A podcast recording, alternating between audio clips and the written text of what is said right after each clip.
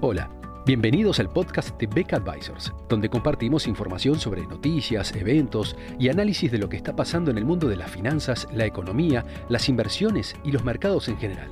Todas las semanas, un nuevo episodio con diferentes protagonistas de nuestro equipo o invitados especiales. En Beck Advisors, nuestro objetivo es acercar a nuestros clientes las alternativas más convenientes para lograr sus objetivos financieros.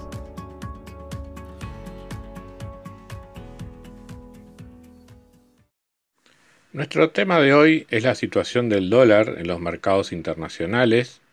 sus perspectivas para el futuro en relación a otras monedas, especialmente las de países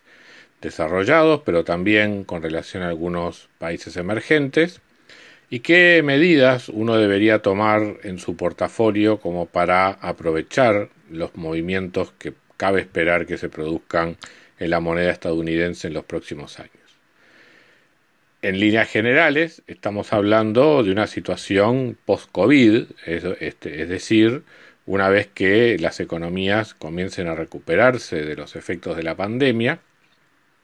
y cómo puede quedar posicionado en ese contexto el dólar norteamericano. Recordemos que en los primeros meses de la pandemia, el dólar tuvo una fuerte apreciación, básicamente asociada a su rol de moneda de reserva, llegando en términos reales a cotizaciones que no se veían desde la década de los 90. Pero ese fue simplemente un efecto transitorio y una vez que eh, los efectos de la pandemia se fueron internalizando y se volvió a recuperar el mercado de capitales, ahí el dólar tuvo algún ligero retroceso. Hoy por hoy se encuentra en niveles muy similares a los previos a la pandemia, sin llegar a retroceder todavía a los niveles en que se encontraba en el año 2018, cuando el inicio de la guerra comercial con China también supuso un proceso de valorización para la moneda norteamericana. Entonces, en la situación actual, con una fuerte expansión del déficit fiscal y con una política monetaria súper expansiva que, que procura, digamos, a contribuir a la recuperación de la economía norteamericana como por los efectos de la pandemia, cabe esperar que provoque tendencias inflacionarias a mediano plazo y eventualmente un debilitamiento del dólar. Ahora, la pregunta es, ¿un debilitamiento respecto a qué monedas? Porque si uno compara la situación de otros países industrializados, todos están más o menos en la misma instancia monetaria, o sea, una instancia de política monetaria expansionaria. En ese sentido, no queda claro que el debilitamiento del dólar sea realmente un debilitamiento respecto de otras monedas de de países industrializados como el euro, el yen, que también van a estar sufriendo efectos similares desde el punto de vista de las consecuencias de la política fiscal y de la política monetaria. Por lo tanto, desde nuestro punto de vista, no vemos al dólar retrocediendo significativamente respecto a niveles previos a, a 2018, dado que en líneas generales la situación del dólar va a ser similar a la que vivan, por ejemplo, el euro y el yen. Claro, hay subconjuntos de monedas que pueden tender a moverse de maneras distintas dentro de este panorama general. Por ejemplo, otra moneda que se ha fortalecido en este proceso es el franco suizo. Claramente se ha fortalecido frente al dólar y, eso está afectando el funcionamiento de la economía suiza. Y en este contexto post-coronavirus cabría esperar que el franco suizo se debilite aún más que el dólar, máxime cuando el propio Banco Central de Suiza está manteniendo una política monetaria súper expansiva, ha demostrado o manifiesta en cada oportunidad de su Comité de Política Monetaria su preocupación sobre la, apreciación de la moneda y además ha hecho intervenciones fuertes en el mercado para evitar que se aprecie aún más. Entonces, dentro de este panorama relativo, eh, nosotros consideramos como más atractivo en este contexto una posición corta en francos suizos más que una posición vendida o corta en, el dólar norteamericano, que en líneas generales no debería estar eh, muy lejos de lo que pueda ser el comportamiento de eh, otras monedas de países desarrollados en el futuro. Si el franco suizo es un candidato al debilitamiento, ¿dónde estarían, por otro lado, las monedas que se fortalezcan? Si no están ellas dentro del panorama de las economías desarrolladas, ¿dónde deberíamos buscarlo?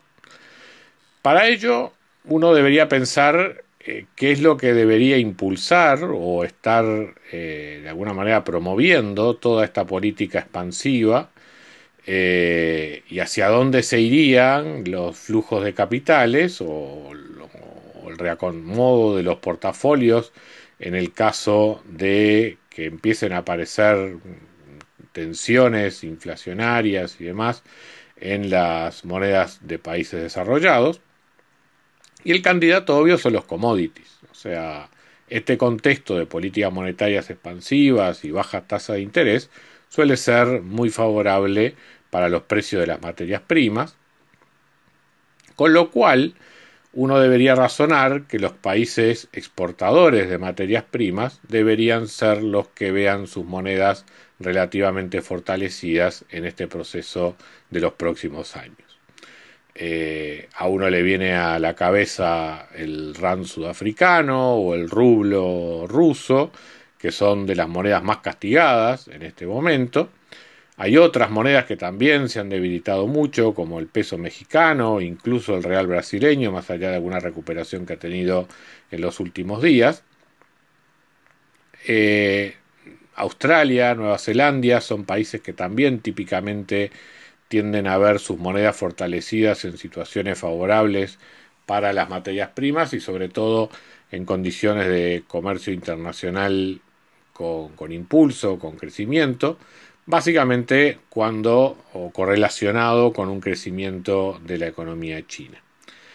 Eh, sin embargo, antes de pensar en apostar en estas monedas, también tengamos presente